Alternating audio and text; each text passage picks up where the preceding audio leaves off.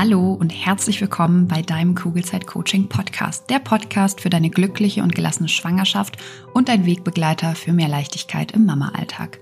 Mein Name ist Jill Bayer, ich bin Psychologin, Resilienztrainerin und Mindset Coach und Selbstzweifel in der Schwangerschaft oder als Mama kenne ich nur zu gut, weil es noch gar nicht so lange her ist, dass sie mich fast täglich begleitet haben. Die hohen Ansprüche an mich selbst, das konstant schlechte Gewissen, der Druck, immer alles richtig machen zu müssen, gleichzeitige Über- und Unterforderung und das ständige Grübeln und sich Sorgen machen gehören bei mir mittlerweile der Vergangenheit an. Mit der Fremdbestimmung gehe ich mittlerweile viel entspannter um, genauso wie mit den ständigen Veränderungen, die gefühlt immer dann stattfinden, wenn man sich gerade an eine neue Situation gewöhnt hat und sich sicher gefühlt hat in dem, was man da tut. Natürlich habe ich auch heute noch Tage, wo ich nicht so auf meine Kinder reagiere, wie ich es gerne tun würde. Das liegt dann bei mir aber an zwei Dingen. Entweder ich bin einfach total müde oder ich werde durch irgendwas getriggert. Und gegen beide Sachen kann ich etwas tun, damit die Wahrscheinlichkeit steigt, dass ich wieder zu der Mama werde, die ich sein möchte. Und natürlich möchte ich nach wie vor das Beste für mein Kind bzw. für meine Kinder. Ich habe aber mittlerweile verstanden, dass ich dafür den Blick vor allem auf mich selbst richten darf. Und genau das tue ich jeden Tag aufs Neue weil unsere Kinder halten uns tagtäglich einfach nur den Spiegel vor und zeigen uns sehr schön, an welchen eigenen Themen wir noch arbeiten dürfen. Und durch diese neue Perspektive besteht mein Mama, aber auch mein Businessalltag überwiegend aus Leichtigkeit und mit einer inneren Ruhe und Gelassenheit und das, obwohl ich nie gedacht hätte, dass das wirklich möglich ist. Hier im Kugelzeit Coaching Podcast und natürlich auch in meinen Online-Kursen und Live-Coachings bekommst du einfache, handlungs- und ressourcenorientierte Strategien und Tools an die Hand, die dir helfen, genau dasselbe zu erreichen. Wenn du schwanger oder bereits Mama bist und du dich wieder leicht und unbeschwert in deinem Alltag fühlen möchtest, dann bist du hier genau richtig und ich freue mich sehr, dass du heute wieder mit dabei bist. Hallo und herzlich willkommen zurück zur zweiten Folge mit der lieben Annika, wo wir ganz viele Mythen über den Beckenboden klären, aber auch gleichzeitig mm, über Methoden sprechen, Tipps an die Hand geben. Und wenn du dir den ersten Teil vom Interview noch nicht angehört hast, dann würde ich dir empfehlen, das noch eben zu tun. Falls du es getan hast, dann wünsche ich dir jetzt viel Freude mit der lieben Annika. Okay. Was sind denn so die häufigsten Beckenbodenprobleme nach der Geburt? Also wir haben ja jetzt schon viel über in der Schwangerschaft gesprochen. Wie sieht's nach der Geburt aus? Also nach der Geburt ist es erstmal so, dass man weiß, ähm, es gibt unterschiedliche Risikofaktoren, ähm, von denen wir wissen, dass sie eine Beckenbodenproblematik nach der Geburt dann begünstigen. Und da ist es schon mal wichtig, finde ich, dass jede Frau auch für sich weiß, bin ich in der Gruppe, die vielleicht jetzt eher ein Risiko hat, Beckenbodenbeschwerden zu haben oder zu entwickeln in den nächsten Jahren. Und ähm, dementsprechend screenen wir die Frauen auch bei uns. Also es gibt zum einen, habe ich eben schon kurz erwähnt, die Frauen mit Geburtsverletzungen, ja, also äh, dass zum Beispiel ein höhergradiger Dammriss da war. Also das, das ist definitiv eine Frau, die auf jeden Fall ähm, in meinen Augen nicht in einem Rückbildungskurs gut aufgehoben ist, sondern unbedingt erstmal eine spezialisierte Physiotherapie machen ähm, sollte, auch wenn die Geburt vaginal operativ stattgefunden hat, also wenn eine Geburtszange oder eine Saugglocke zum Einsatz kam, auch der Christella-Handgriff, ähm, da weiß man, dass es ein erhöhtes Risiko für Beckenbodenprobleme nach einer Geburt gibt.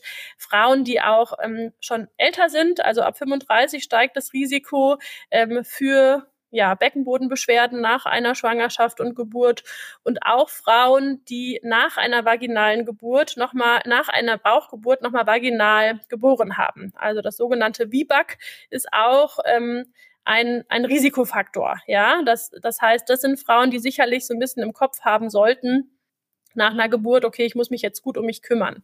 Klassische Beschwerden, die dann auftreten, sind genau die, die wir auch eben schon in der Schwangerschaft äh, besprochen haben. Also Frauen kommen mit einer Harninkontinenz in unterschiedlichen Ausprägungsgraden ähm, oder in unterschiedlichen Stadien. Ja, das kann einfach nur beim Husten mal ein Tropfen sein. Das kann aber auch so sein, dass sie förmlich das Gefühl haben, der Urin läuft weg im Wochenbett und die haben überhaupt keinen Einfluss. Ja, das sind aber auch Frauen mit Stuhlinkontinenz. Gerade nach einer Geburt, nach diesen Dammverletzungen, ja, kann das sein, dass die Schließmuskulatur nicht mehr funktioniert und das ist natürlich besonders belastend für die Frauen, ja, wenn die ihren Stuhlgang nicht halten können. Die kommen auch mit Schmerzen aufgrund von Narben oder aufgrund von einer anderen Geburtsverletzung oder auch Verspannungen. Die Frauen kommen auch mit Organsenkungen. Das ist ein Thema, was sicherlich in der Schwangerschaft weniger präsent ist, ähm, für, gerade für die Erstgebärenden. Aber ähm, die Organe, die im Becken liegen, können ihre Position verändern. Die können ähm, ja mobiler werden und dann auch spürbar sein ähm, durch einen Druck in der Vagina oder durch ein Fremdkörpergefühl. Ähm, das ist auch ein, ein sehr häufiges ähm, Symptom, was die Frauen mitbringen und ähm, die Entleerungsstörung, die wir auch eben schon genannt haben, dass die Frauen sagen, irgendwie sitze ich auf dem Klo und entleere meine Blase und dann stehe ich auf und merke, da ist eigentlich immer noch was drin. Warum kann ich das, warum kriege ich das nicht raus? Das sind so die, die, die klassischen, typischen Beschwerden, mit denen Frauen nach einer Geburt dann zu uns kommen.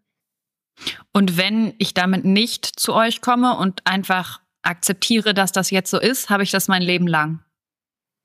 Naja, es gibt schon manche Sachen, die sich auch selbst in Luft auflösen können. Also gibt, äh, ne, die, das kommt immer so ein bisschen drauf an, was es ist, aber es ist schon so, dass diese Rückbildungsphase ja eine Phase ist, wo sich sehr viel im Körper verändert und auch Sachen sich ähm, zurückbilden. Das heißt, ne, das kann schon durchaus sein, dass gerade im frühen Wochenbett zum Beispiel eine leichte Harninkontinenz da ist und durch den Rückbildungsprozess wird das dann ähm, auch von selbst ein bisschen besser. Das heißt, das kann man jetzt nicht sagen, ne, dass das immer dann da sein muss. Aber wir wissen, dass wenn wir diese Sachen nicht früh und gut behandeln, dass diese Frauen, auch wenn es besser wird von selbst, später im Leben früher wieder Symptome entwickeln. Ja, also ähm, das ist ganz wichtig zu wissen, dass es eben einen Einfluss darauf haben kann, wie geht es mir, wenn ich die nächste hormonelle Umstellung habe, also entweder eine zweite Schwangerschaft, dritte Schwangerschaft, vierte Schwangerschaft oder die Wechseljahre, ja,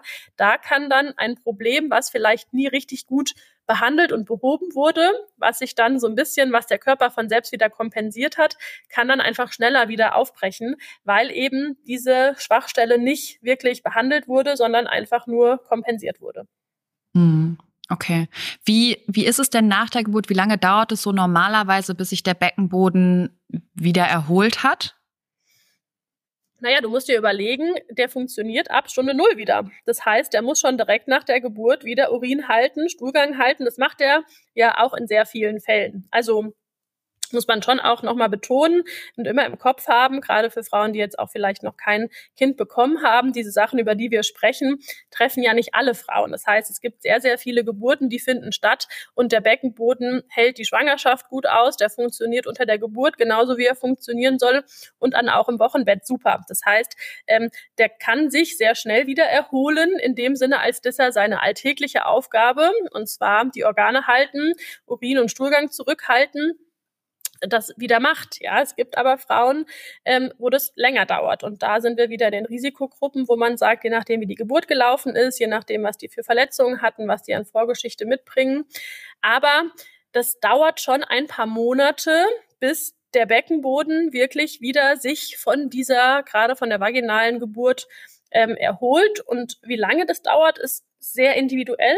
Also ähm, da möchte ich mich überhaupt nicht aus dem Fenster lehnen und jetzt sagen, nach drei, sechs, zwölf Monaten ist alles wieder, wie es war.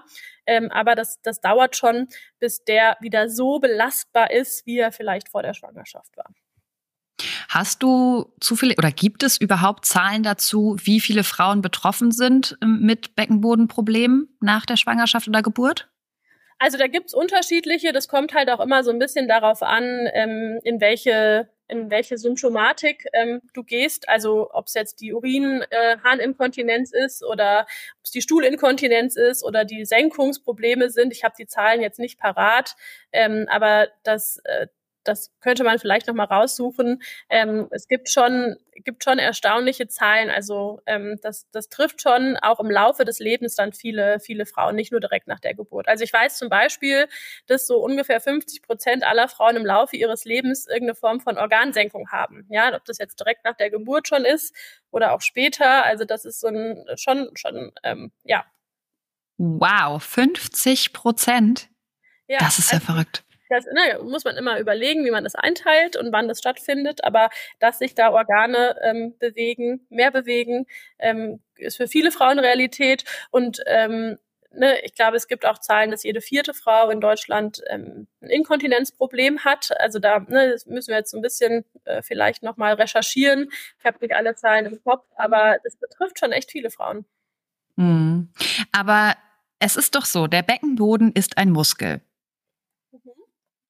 Und wenn ich den trainiere, dann kann ich dem doch entgegenwirken. Und ich kann ja, oder? Ja, das ist eine gute Frage. Mich hat gestern tatsächlich in der Praxis eine Patientin, die bei mir auf der Liege lag, gefragt, kann ich eine Blasensenkung und einen guten Beckenboden haben? Also kann es sein, dass ich eine Organsenkung habe und einen guten Beckenboden. Und es war das erste Mal, dass die, eine Patientin so direkt gefragt hat. Und ja, das geht. Also man muss ganz, ganz klar sagen, wir sprechen hier über Beckenbodendysfunktion. Und es gibt ganz viele Sachen, die wir mit einem guten Beckenbodentraining besser machen können oder sogar ähm, ja, verhindern können. Aber es gibt eben auch Dysfunktionen im Becken, die nicht nur an einer muskulären Schwäche, an einer, einer muskulären Schwäche liegen. Ja, das muss man ganz, ganz klar sagen. Also da passiert auch unter der Geburt, es gibt noch Bänder und Faszien und Gewebe, was auch unter der Geburt überdehnt und kaputt gehen kann. Und was dann auch für Dysfunktionen wie zum Beispiel eine Inkontinenz ähm, vorhanden, ähm, sorry, verantwortlich sein kann. Also nicht alle Frauen, die zu mir kommen und nicht alle Frauen, die eine, ein, ein Beckenbodenproblem haben oder ein beckenassoziiertes Problem haben, haben eine Problematik der Muskulatur. Viele, hm, okay. ja, also wir wissen zum Beispiel bei der klassischen Belastungsinkontinenz, das heißt, ich verliere tröpfchenweise Urin unter Belastung wie Hüpfen, Niesen, Springen, dass wir da eine sehr, sehr gute Evidenz haben, dass die Physiotherapie, das Training der Beckenbodenmuskulatur, das Management im Alltag etc., die Aufklärung die wirksamste Form der Behandlung ist. Aber es gibt auch Frauen, die haben einen super, eine super Muskulatur, einen guten Zugriff und die haben einfach, da ist einfach ein Band, was die Harnröhre stabilisiert, defekt und dann können die so viel Beckenbodentraining machen, wie sie wollen und ihre Symptome werden eben nicht besser. Und das ist ein ganz, ganz wichtiger Punkt, gut, dass du ihn angesprochen hast. Das ist, das ist die große Frage, wer ist dafür verantwortlich, zu gucken, ist es etwas, was wir über Beckenbodentraining besser bekommen? Oder ist es etwas, wo man sagen muss, es gibt andere Therapieoptionen, die in dem Fall ähm, mehr Aussicht auf Erfolg haben? Oder ist es eine Kombination? Also das ist so ein bisschen unser Wunschdenken hier in Deutschland oder mein Wunschdenken, dass es total toll wäre, hier interdisziplinär zu gucken, ne, mit einem Arzt, der sich auskennt, einer Ärztin und einem Physiotherapeut, dass man sagen würde, ich überprüfe jetzt die Muskulatur, ich mache meine Arbeit und kann über meine unterschiedlichen Diagnostikverfahren herausfinden, ob die Muskulatur, die Ansteuerung, die Kraft, die Konsistenz, die Reaktivität, alles, was wir uns so beim Beckenboden angucken, einen Einfluss haben wird, eine Verbesserung dieser Defizite auf die Symptome.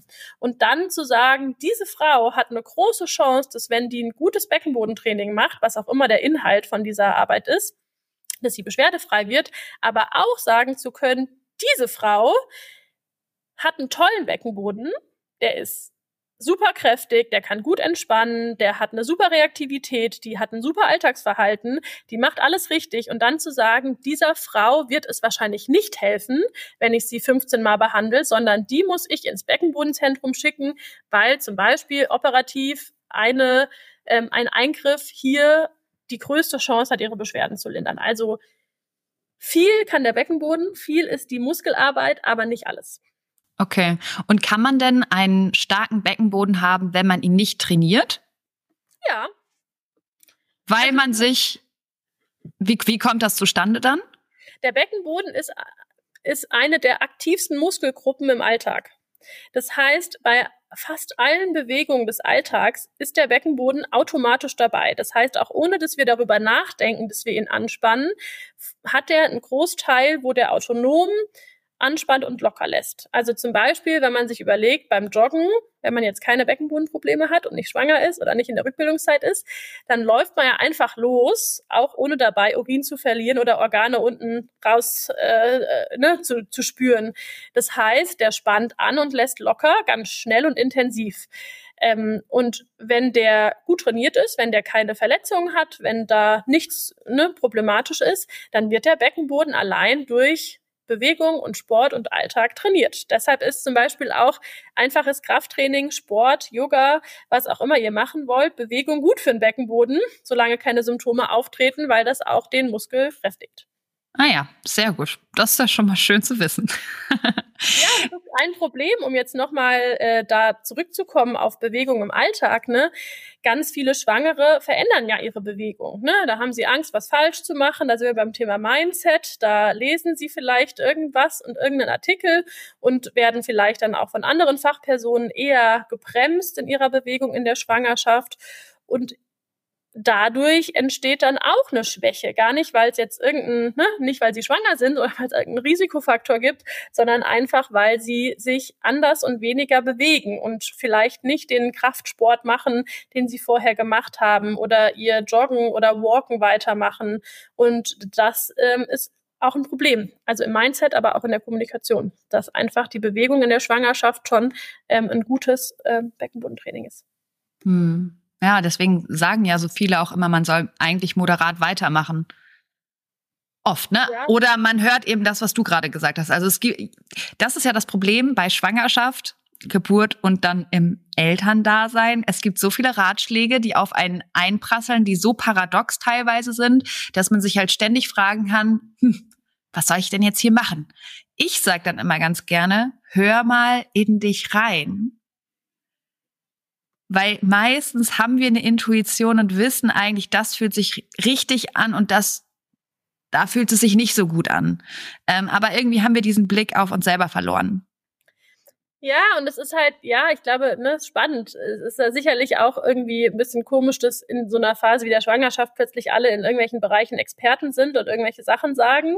Ähm, also man muss auch wirklich sagen, äh, Ärzte äh, hin oder her, die wissen viel und sind eine große Hilfe in der Schwangerschaft, aber sehr viele Ärzte sind zum Beispiel gerade beim Thema Beckenboden und Training überhaupt nicht informiert und auch nicht äh, auf dem neuesten Stand der Forschung. Also wir wissen zum Beispiel aus guten Studien mittlerweile, dass Krafttraining für Babys, für Mütter total safe ist, dass es überhaupt gar keinen Anlass gibt für diese Empfehlungen, nicht mehr als fünf oder zehn Kilo. Das sind einfach Sachen, die werden, also mein Frauenarzt hat mir auch noch gesagt, gucken Sie, dass Ihr Puls nicht über 140 geht, glaube ich. Und dafür gibt es keine gibt keine ähm, Studien, die zeigen, dass wenn einmal dieser Puls überschritten wird, weil ich jetzt gerade ein anstrengendes Training mache, jetzt nicht für eine halbe Stunde im roten Bereich bin, aber ne, meine, meine normale, mein normales Training mache, dass da irgendwas nicht gut ist. Im Gegenteil, wir wissen, dass Training und Anstrengung und den Kreislauf in Schwung bringen, dass das alles Sachen sind, die gut sind. Und ja, ich glaube, da müssen, also dieses Reinhören ist gut, aber wenn man so ein, ne, so einen Menschen im weißen Kittel vor einem hat, der einem das sagt, da kann ich total verstehen, dass man unsicher wird und sagt, na, wenn mein Arzt es sagt, dann, und da muss man halt wirklich sagen, da ähm, können wir, finde ich, nicht die Frauen verantwortlich machen, sondern da müssen wir wirklich im System gucken, dass wir besser werden, diese Sachen gut aufzuklären, dass die Ärzte mehr Bescheid wissen, klarer auch irgendwie, dass da das Thema Frauen- und Beckengesundheit auch mehr, äh, mehr in die Praxis kommt. Ja, und auch da wieder, es ist der holistische Ansatz. Man kann genauso wenig sagen, es nur die Ärzte äh, dürfen jetzt sagen, wie der Hase läuft und ich als Frau sage nur Ja und Amen.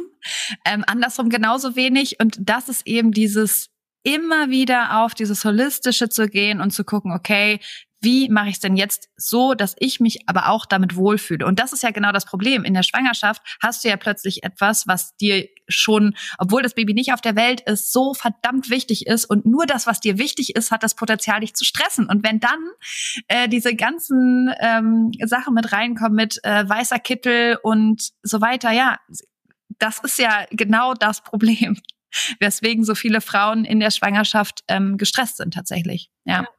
Ja. Ähm, okay.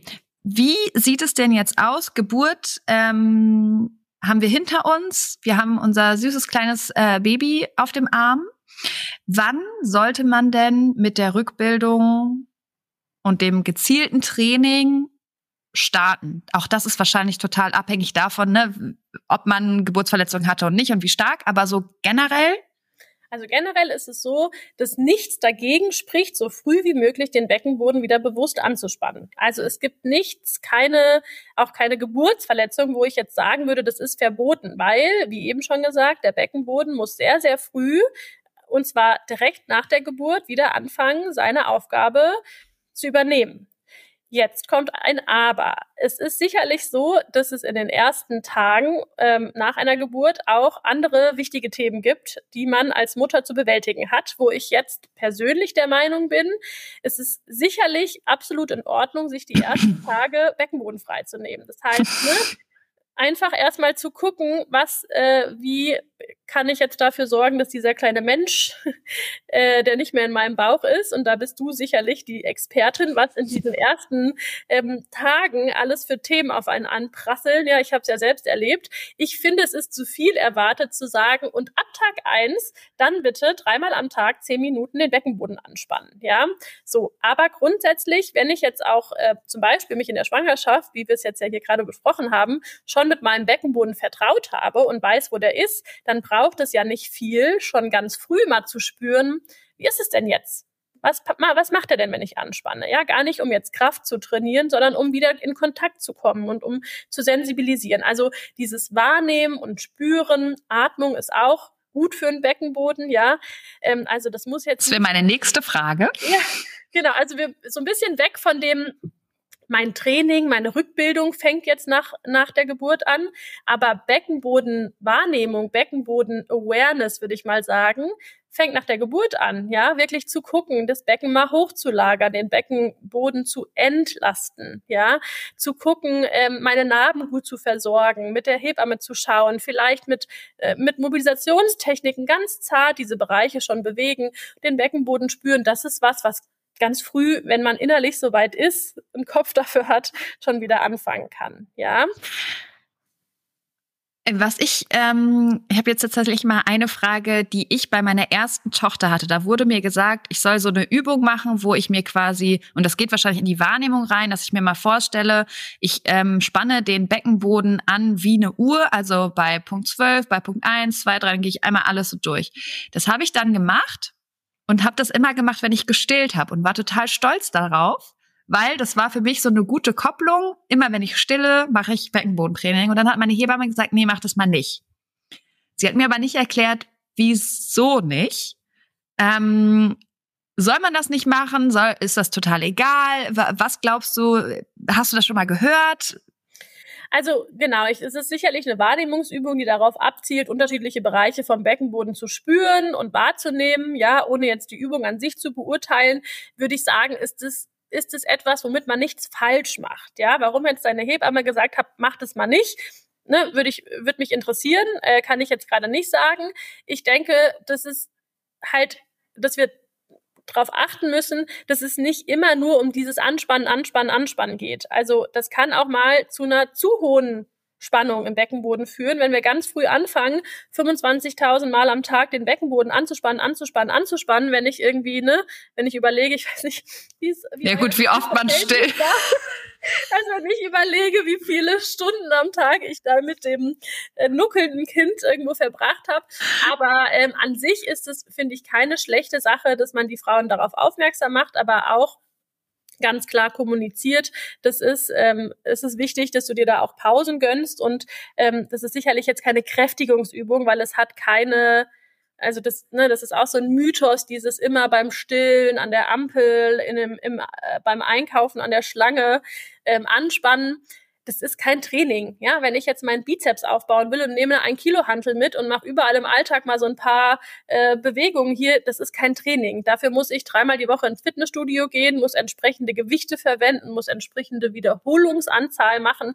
Also Beckenbodentraining ist so ein bisschen in der Uranspann nicht, aber eine Wahrnehmung könnte das zum Beispiel sein. Ja, da würde jetzt aus meiner Sicht nichts dagegen sprechen beim Stillen. Jetzt kommt ein bisschen Werbung. Hallo, du Liebe, bist du gerade schwanger? Dann sind dir Sorgen vermutlich nicht allzu fremd, oder? Weil Sorgen in der Schwangerschaft kennen tatsächlich die meisten Frauen und oft suchen wir dann Sicherheit im Außen, egal ob durch den Frauenarzt, die Hebamme oder im schlimmsten Fall durch Google. Das Problem dabei ist, dass all diese gut gemeinten Ratschläge und Untersuchungen oft nur für kurze Zeit Entspannung bringen und die eigenen Sorgen leider viel zu schnell wieder da sind als gewollt. Und damit du langfristig zu einer inneren Ruhe kommst, habe ich mein erstes Buch Kugelrund und glücklich geschrieben. Das Buch ist kein simpler Ratgeber, sondern soll dich motivieren, dich mit deinen eigenen Gedanken auseinanderzusetzen, damit du so deinen Sorgen und Ängsten ihre Kraft nehmen kannst, weil das kannst nur du, das kann kein anderer. Und es geht vor allem eben darum, den Blick auf dich selbst zu richten und immer wieder zu reflektieren, ob dich deine aktuellen Gedanken darin unterstützen, eine entspannte Schwangerschaft zu erleben oder ob du dir gedanklich viel zu oft eine Zukunft vorstellst, die du so eigentlich gar nicht erleben möchtest. Oder aber ob du vielleicht eher gedanklich in der Vergangenheit feststeckst und eigentlich Dinge reproduzierst in deinem Kopf, die doof gelaufen sind, die du aber einfach nicht mehr ändern kannst. Und in beiden Fällen lohnt es sich, dieser Gedanken bewusst zu werden, weil nur dann kannst du sie ändern und dafür sorgen, dass du dich auf das konzentrierst, was dich glücklich macht und auch zufrieden werden lässt. Glaubst du, Dinge passieren dir im Leben und du hast absolut kein Mitspracherecht, wie es dir damit eigentlich geht? Dann challenge ich dich nicht nur hier im Podcast, sondern eben auch in meinem Buch Kugelrund und Glücklich, weil sobald du Verantwortung für deine Gefühlswelt übernommen hast, wirst du super schnell merken, wie sich deine ganze Welt und damit eben auch deine Schwangerschaft zum Positiven verändern wird. Das heißt, schau gerne in das Buch Kugelrund und Glücklich rein. Du findest es bei Amazon, du findest es aber auch auf meiner Homepage und kannst es direkt dort bestellen. Schau dir auch super gerne die ganzen wundervollen Rezensionen an und dann wünsche ich dir jetzt schon ganz viel Freude beim Lesen und Umsetzen der Infos. Werbung Ende. Und was wäre dann Training? Also jetzt alleine nur von der Zeit her? Ja, also das ist total, also das ist individuell. Tatsächlich ist es, gibt es da unterschiedliche Parameter. Das ist Trainingswissenschaft, wirklich zu gucken, was will ich auch trainieren? Ja, will ich die Maximalkraft trainieren? Dann muss ich gucken, wie viele Beckenbodenanspannungen, kräftige Beckenbodenanspannungen kann denn die Frau aktuell? Also das ist was, was dann auch bei der Physiotherapie oder bei so einem Checkup passiert, dass ich mal schaue, wie oft kann die Frau aktuell ihren Beckenboden in Rückenlage und im Stehen maximal mit ihrer vollen Kraft anspannen. Und dann muss ich erstmal ermitteln, wie viele, was ist denn ihre, ne, was ist, was ist im Moment ihre Kraft und wo will ich hin? Und darauf baue baue ich dann auf und sage, jetzt machen wir dreimal die Woche zum Beispiel drei Sätze mit zwölf Wiederholungen bei deinen 80 Prozent. Also ich will, dass du richtig anspannst. Also das ist dann wirklich Trainingswissenschaft und das ist sehr individuell und das ist was, was man nur, wo man sagen muss, es braucht einfach einmal diese, diese Baseline, diese Untersuchung vom Beckenboden.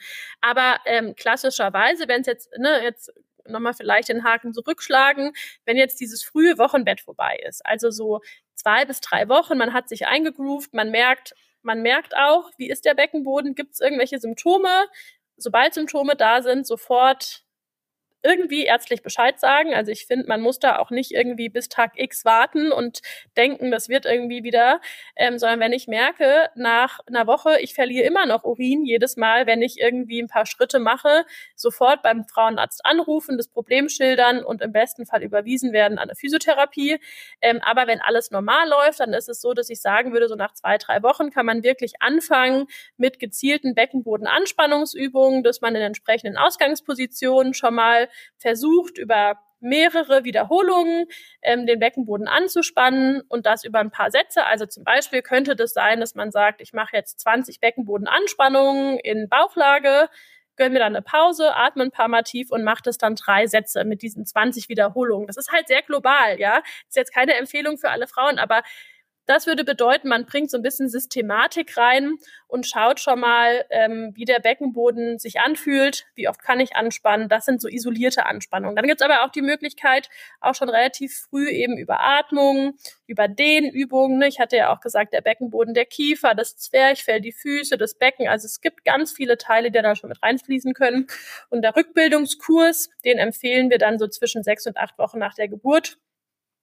Und das ist sicherlich was, was auch die meisten Frauen brauchen, um dann nochmal gezielte Anleitungen auch zu bekommen. Weil Hebammen im Wochenbett, die geben ja schon oft so ein Handout oder Übungen.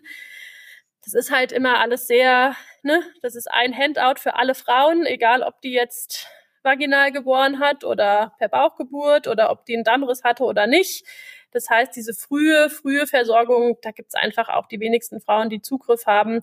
Und ähm, genau, da ist es dann so, dass ab dem Rückbildungskurs diese sechs Wochen, das ist halt auch die Heilungsphasen, die der Körper hat. Ne? Diese Plazentawunde hast du angesprochen, auch Narben, diese Überdehnung. Also das sind auch alles Sachen. Diese sechs Wochen Heilungsphase macht schon Sinn, um dann in intensiveres Training wieder einzusteigen. Magst du noch einmal intensiver auf den Punkt Atmung eingehen? Ja, Gerne. Also Atmung ist ja so ein total unterbewertetes Tool. Das ist bestimmt für dich auch so, oder? Auf, auf jeden Fall und eins der besten Tools, die wir haben, weil wir haben es immer dabei. Das ist schon ein Grund, den ich super finde. Ja, also das finde ich total spannend. Äh, das ist in wirklich vielen Bereichen so, dass ich sagen würde, die Atmung auch bei Mindset und Entspannung ist ein Riesenthema.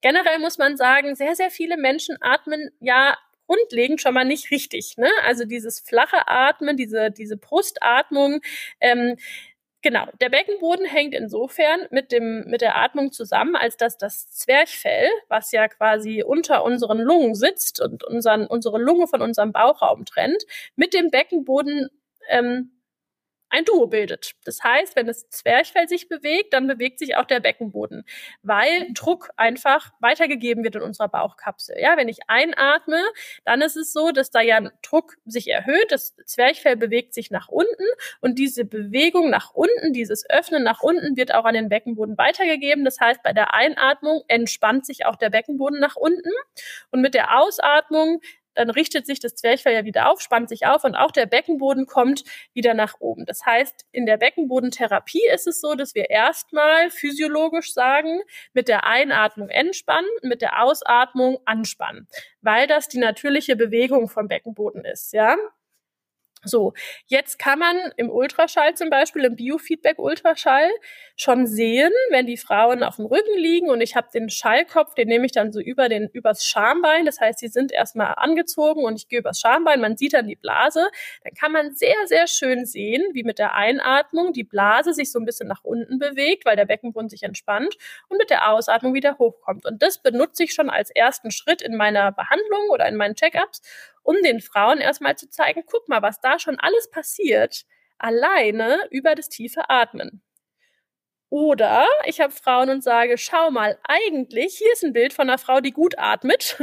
Das passiert da. Bei dir sehen wir mit der Atmung überhaupt nichts. Das heißt, deine Atmung ist so flach, dass sie noch nicht mal am Zwerchfell und dem Beckenboden diese Bewegung initiiert. Das heißt, mit der übe ich erstmal so tief zu atmen, dass der Beckenboden profitiert. Ja, und diese tiefe Atmung, und da bist du wieder auch als Expertin, kannst du bestimmt auch nochmal so einen kleinen Haken gleich schlagen. Diese, diese flache Atmung ist oft auch entweder da, weil die Körperkonstitution das nicht zulässt, wir Verspannungen haben oder ne, oder weil wir Stress haben, angespannt sind und einfach in so einem Fight-of-Flight-Modus hängen und gar nicht diese tiefe Atmung ähm, ja, zulassen können oder manifestieren. Ja. Und äh, genau, du hast es eigentlich schon gesagt, auch da, und das finde ich, ist wieder die, die Verbindung zwischen Mindset und Körper. Wenn du, und es geht ja in beide Richtungen, wenn du sowieso schon komplett angespannt bist, dann ist dein Kopf meistens auch schon voller Sorgen und Ängste und Stress. Und entweder du nutzt deinen Körper, um Entspannung reinzubekommen, zum Beispiel über die Atmung, und was dann eben der tolle Nebeneffekt ist, ist, dass meistens auch deine Gedanken ein bisschen klarer und ruhiger werden. Du kannst es aber eben auch genau andersrum benutzen, indem du erst an deinen Gedanken arbeitest und dann folgt der Körper. Und das kennt ja jeder, wenn ich, ähm, keine Ahnung, mir Sorgen mache oder Angst um mein Baby habe oder ähm, darüber nachdenke, ob ich jetzt eine gute Mutter bin oder nicht, was passiert im Körper, der spannt sich sofort an. Viele haben den Blick nicht. Auch da muss man erstmal wieder Bewusstsein reinbringen. Äh, was macht der Körper eigentlich, wenn ich gestresst bin? Und dann ist eben zu 100 Prozent hast du immer eine flache Atmung. Das ist evolutionsbedingt, ist sinnvoll, ähm, weil du dadurch einfach viel schneller auch eher atmest, flacher und schneller und einen erhöhten Sauerstoff äh, im Blut dann hast, was, hast du ja gerade gesagt, für Kampf und Flucht zuständig ist. Brauchst du aber ja meistens gar nicht. Und da ein Bewusstsein, also wenn Frauen bei dir sind und da liegen, dann brauchen die ja nicht im Kampf- oder Fluchtmodus zu sein, sondern eigentlich sollte alles super entspannt sein. Und das ist super, dass du das mit denen trainierst, weil dadurch kann der Körper entspannen und auch der Kopf kommt so ein bisschen mehr runter. Und auch das und auch das ist wieder multifaktoriell. Du kannst am Körper arbeiten, aber wenn du nichts am Mindset machst, dann rutscht der Körper immer wieder in die Anspannung. Und umgekehrt auch. Wenn du irgendwelche Blockaden hast, äh, dann macht das auch was mit deinem Kopf. Weil ja die ganze Zeit Hormone ausgeschüttet werden und in der Schwangerschaft und Geburt und danach ja sowieso. Ja, das ist so mega spannend und ich bin da auch oft, also äh, so ganz oft oder was man oft in, in, in Kombination sieht, ist eben eine flache Atmung, entsprechend wenig Beweglichkeit und viel Spannung auch im Beckenboden. Ja, das heißt, die Frauen kommen vielleicht, wenn man das jetzt nochmal so in so ein klinisches Bild packen möchte, die kommen zu mir und sagen, ich habe vor einem Jahr ein Kind bekommen und seitdem habe ich keine Freude mehr am Sex, weil das weh tut ich habe Schmerzen beim Geschlechtsverkehr, wenn mein Partner eindringt. Und das macht es so unschön, dass ich da gar keine Freude mehr empfinde.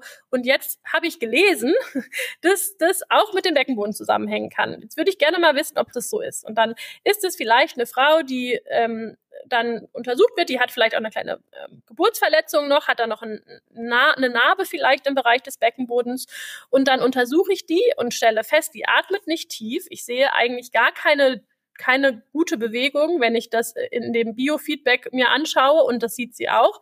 Und wenn ich taste, ist der Beckenboden total fest und verkrampft. Und ähm, dann ist es sehr, sehr deutlich oft, dass es vielleicht so ist, dass es eine Komponente gibt, dass sie lernen muss, ihren Beckenboden zu spüren und bewusst locker zu lassen, dass man vielleicht mal guckt, ob die Narbe fest ist. Aber grundsätzlich weiß ich dann oft, dass das Problem nicht in meinem Kompetenzbereich liegt, weil die einfach grundsätzlich immer angespannt ist, weil die ne, sich einfach noch ins Leben findet mit diesem kleinen Wesen und da vielleicht eben zu wenig auch Entspannung hat und dass eigentlich diese Verkrampfung da ist, weil da so viel Spannung ist. Ja, und dann sage ich das auch immer so, dann sage ich immer, ne, wir können da sicherlich am Beckenboden was machen und können über Entspannungstechniken und Massagetechniken und Wahrnehmungsübungen versuchen, das zu verbessern und ganz oft ist es auch so, dass man das besser bekommt, aber sie müssen auch wissen, dass das mit damit zusammenhängt, dass sie so viel Spannung in sich haben. Das ist nicht mein Fachbereich, aber da kann ich Ihnen empfehlen, ergänzend zu gucken, dass Sie sich Hilfe holen oder dass Sie Entspannungstechniken lernen, wie zum Beispiel Meditation oder Jakobson oder so. Und dann stoße ich die manchmal so ein bisschen an, ne? dass die so merken, okay, gut, ich kann da selber was machen und, und dann sagen die auch zu 90 Prozent, ja, ich kann, das ist mein Problem, ich kann mich nicht entspannen oder so. Ja, weißt du, Annika, ich schicke dir mal Flyer, okay? Dann kannst du dir in der Praxis aus für den Podcast.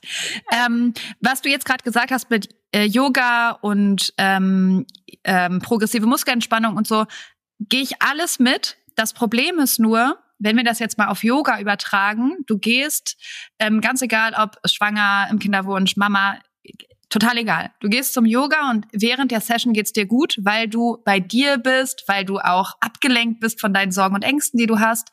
Und vielleicht hält das im besten Falle auch noch den Abend nach oder ein paar Stunden. Das Problem ist aber, wenn du dich nicht mit deinem Mindset auseinandersetzt, wenn du nicht weißt, was stresst dich denn eigentlich, was für Sorgen und Ängste hast du und wie kannst du die auch regulieren, wie kannst du einen gesünderen Umgang damit finden, rutscht du immer automatisch wieder in die Anspannung. Ja. Das heißt, Yoga und alle anderen und alle anderen Entspannungsmethoden sind in, in meinen Augen oft nur eine Symptombekämpfung. Macht Sinn, ja. ja.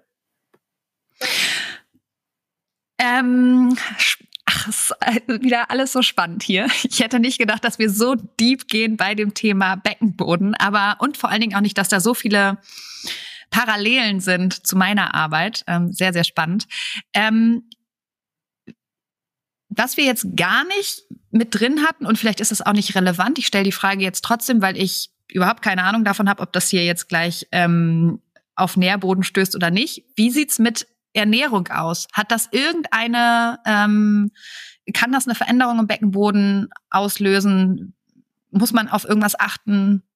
Ja, also äh, es gibt definitiv einen Link und zwar gar nicht unbedingt zwischen ähm, Beckenboden und äh, Ernährung. Also sicherlich alles, was man so sagt, was die Muskulatur braucht, um gut funktionieren zu können, trifft auch auf die Beckenbodenmuskulatur äh, drauf zu, ja. Aber was ganz, ganz wichtig ist zu wissen, dass Verdauung und Verstopfung ein Riesenthema ist. Also ich denke, das ist ganz oft auch so ein bisschen so ein, ich sag mal, ähm, so ein unbeachtetes äh, Thema bei Frauen äh, und ganz oft also wenn ich jetzt ne, so meine Patientinnen frage, sehr, sehr viele Frauen, auch mit anderen Problemen, also ob das jetzt, also ganz typischerweise sind es auch, ist es auch eine Harninkontinenz oder auch eine, ähm, eine Schmerzthematik, also auch Frauen mit so gar nicht unbedingt geburtsverbundenen Schmerzen, ähm, äh, Reizblase, aber auch äh, ja, so Schmerzsyndrome im Becken wenn ich die frage, haben die ganz, ganz oft Verstopfung. Und für ganz viele Frauen ist es auch normal, verstopft zu sein, weil es schon immer so war. Also die sagen dann, ja, ich gehe nur alle drei Tage und es ist immer total fest, aber das war schon immer so. Und die sehen es erstmal gar nicht selbst als Problem. Und da muss man auch immer aufpassen, weil nicht alle fühlen sich sofort total wohl, über ihren Stuhlgang zu sprechen. Also ich weiß, dass ich da manchmal auch die Frauen fast so ein bisschen verschrecke, wenn ich dann frage, und wie ist es so? Und hm, wie sieht es so aus und so? Und manche Frauen sind total dankbar und erzählen dann ganz viel. Und manche Frauen sind erstmal so, okay, warum will sie jetzt? Oh, ja, so. Ähm, also das ist ein sensibles Thema, aber Verstopfung hängt ganz stark auch mit Ernährung zusammen und auch mit Alltag. Also Trinke ich morgens, wenn ich aufwache, direkt genug? Bewege ich mich morgens, wenn ich aufwache, direkt genug? Esse ich was, was ich kaue? Oder mache ich irgendeine intermittierende Fastenkur, wo ich irgendwie erst mittags um zwölf anfange, was zu beißen und mein Verdauungssystem möchte aber vielleicht morgens schon was ähm, Richtiges zum Verdauen haben. Ja, ähm, esse ich ballaststoffreich. Das sind so Sachen, wo wir Ernährung und Beckenboden sofort verbinden können, weil ganz oft ist es so, wenn die Verdauung besser ist und die Frauen besser besseren Stuhlgang haben, bessere Toilettensituationen, dass dann auch andere Beschwerden im Beckenboden besser werden und Pressen ist für den Beckenboden total unschön. Also weder für die rektale Gesundheit, also Thema Hämorrhoiden, Fissuren, Analvenenthrombosen, Schmerzen, aber auch für die Blase, die ja auch unter dem Druck leidet und ne, da jedes Mal mit runtergedrückt wird, ist Pressen einfach blöd. Also da ist Ernährung ein ganz wichtiger Bereich.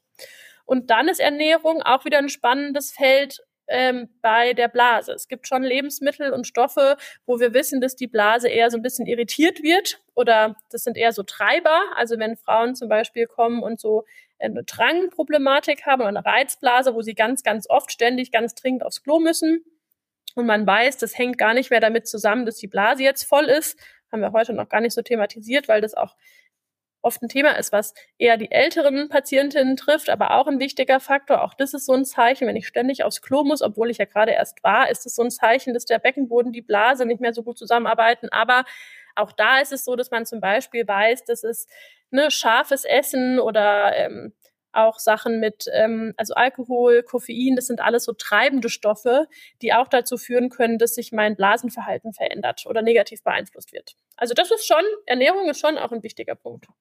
Naja, ah okay, gut zu wissen. Ähm, auch das ist natürlich wieder so ein großes Thema. Da muss ich mir wahrscheinlich noch einen anderen Experten reinholen.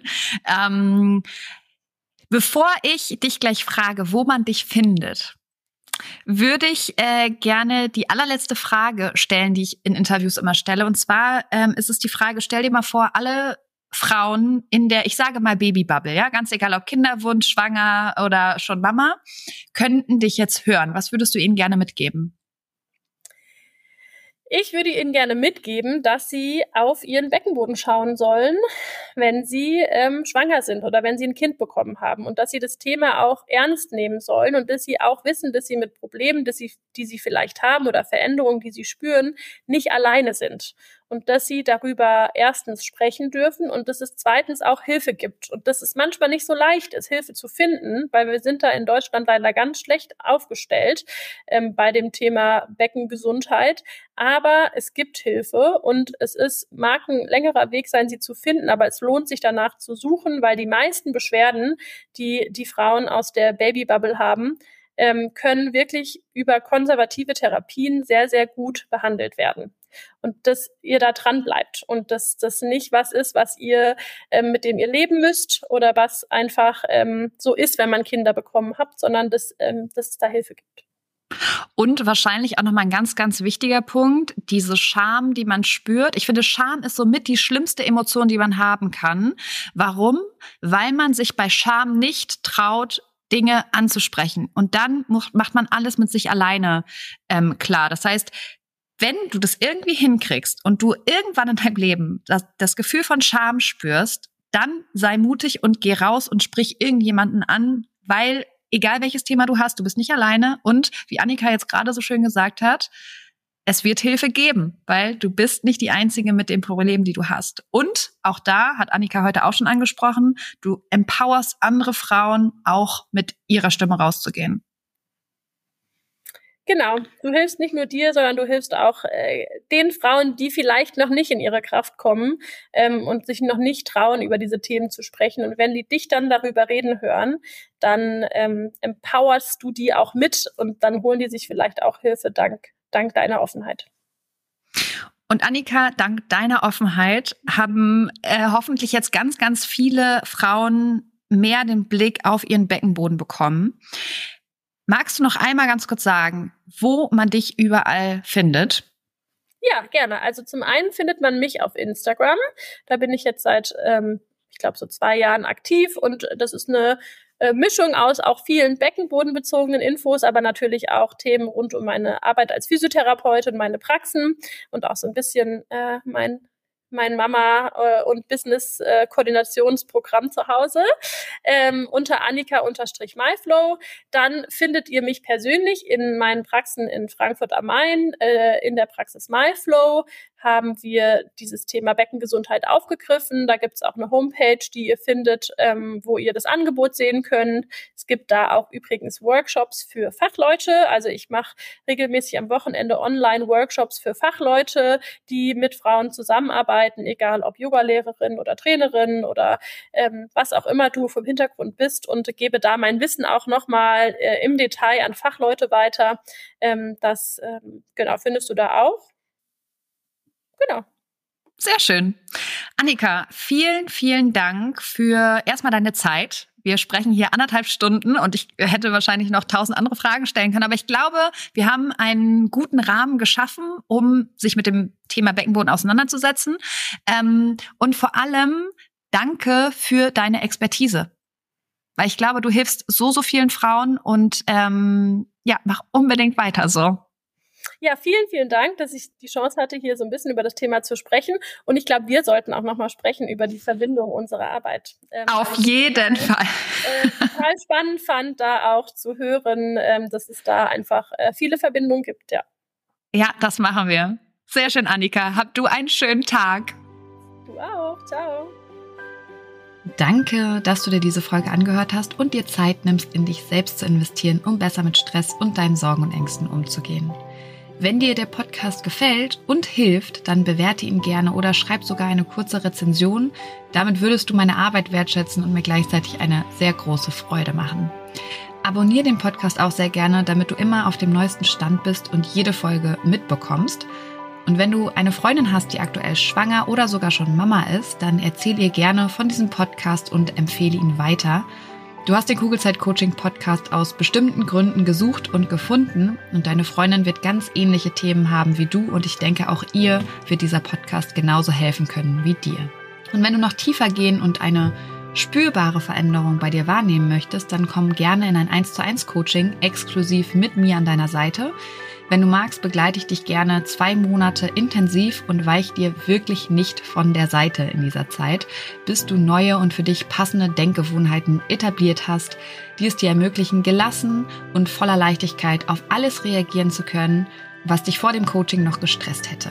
Wenn du lieber alleine und trotzdem angeleitet an deinem Mindset arbeiten möchtest, dann schau dir gerne mal meine Online-Kurse unter kugelzeitcoaching.de an oder falls du gerne liest, kann ich dir mein erstes Buch Kugelrund und glücklich sehr ans Herz legen. Ansonsten kannst du auch gerne bei Instagram unter kugelzeit.coaching vorbeischauen und wenn du schon bei Instagram bist, schreib mir doch gerne, wie dir die aktuelle Folge gefallen hat. Was nimmst du für dich mit und wenn du weitere Themen hast, die hier im Podcast besprochen werden sollen, dann melde dich auch sehr gerne, damit ich weiß, was dich wirklich interessiert. Wenn du magst, hören wir uns nächste Woche wieder. Bis dahin auf ein schönes Bauchgefühl. Ich glaube an dich und du solltest es auch tun. Deine Jill.